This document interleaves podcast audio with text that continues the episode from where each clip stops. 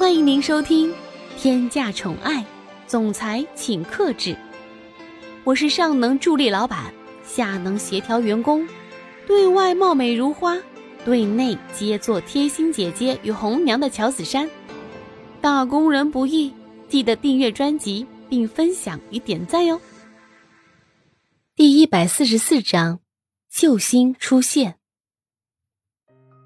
看着眼前的这个人，也不知道是为了什么，一直揍着金昌平，而苏千玉也从最初的惊讶到现在的生气。现在眼前的一切都在朝着不可控的方向发展着，苏千玉开始有些烦躁了。所以就在慕晨雪再次伸手打金昌平的时候，他努力拉住了慕晨雪。虽然慕晨雪现在是在帮自己。但是这种毫无理由的帮助，真的显得有些多余了。毕竟苏千玉是绝对不相信天上会掉馅饼的，所以他的语气中稍微带了点不太友好的语气说道：“你是谁啊？好像我跟别人说什么跟你没什么关系吧？我又不认识你，我不相信有人会无缘无故的对一个人好。说吧。”你有什么目的？虽然苏千玉的话有些不太客气，可是她说的每句话也都是真实的，让人根本无法反驳。慕晨雪停下了自己的动作，重新整理了一下自己的衣服，缓缓的开口说道：“千玉啊，我告诉你，这种男人是绝对不可以偏袒的。幸亏你现在没有跟这个男人在一起，你放心。”以后如果蒋泽旭在外面这个样子对你的话，你就跟我说，我帮你。本来苏千玉就对这个女人的来历感到奇怪，结果没想到这个女人居然还真的认识自己，还认识蒋泽旭。她真的很疑惑。你怎么知道我的名字？我不记得我认识你啊，我们两个认识吗？还是说？你也是今天婚礼来的宾客，只是我没有看见你。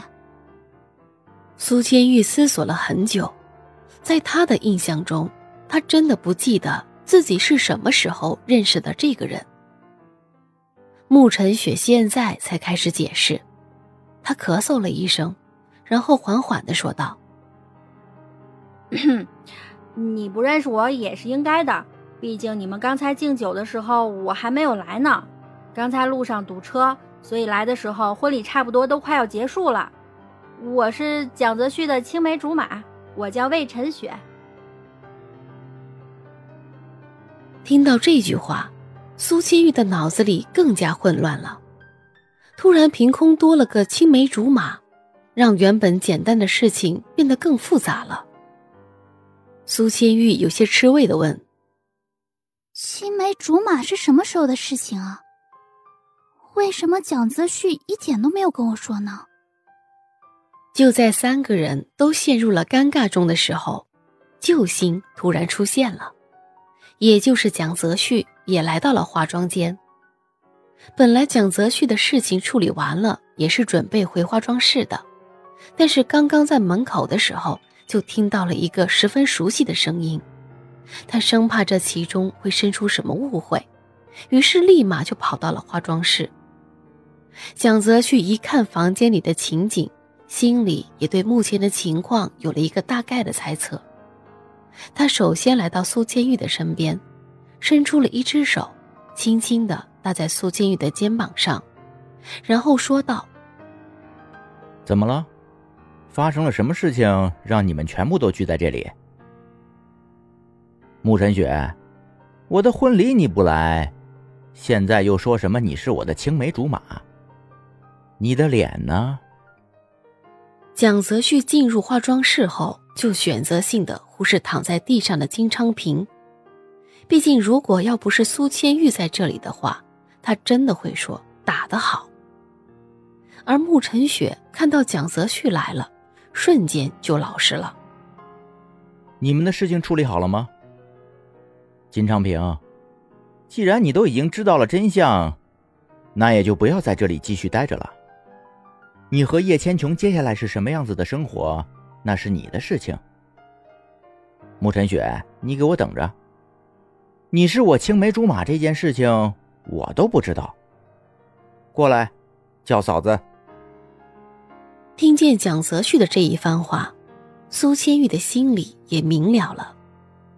对于刚才慕晨雪的行径，也有了一个十分好的解释。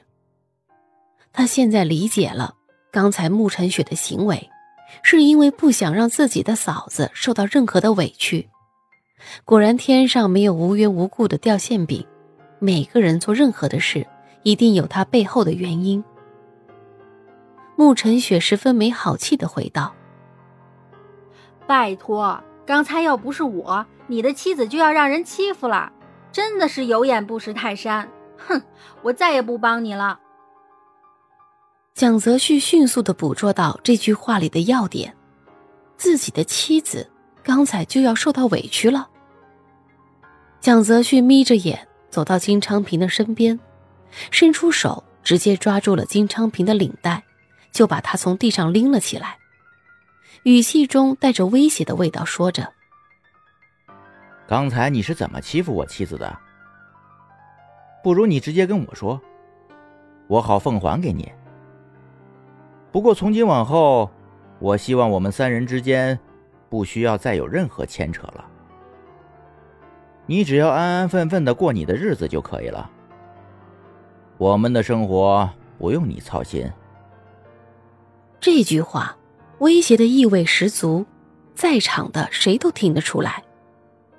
而金昌平的理智告诉他，无论如何也不可以在自己的情敌面前失了分寸，丢了面子。所以他现在恢复了冷静。紧紧的握住蒋泽旭的手，稍微一用力就挣脱了禁锢。蒋泽旭会就这样放过金昌平吗？穆晨雪还会在一旁添油加醋吗？这三个人的纠结会告一段落吗？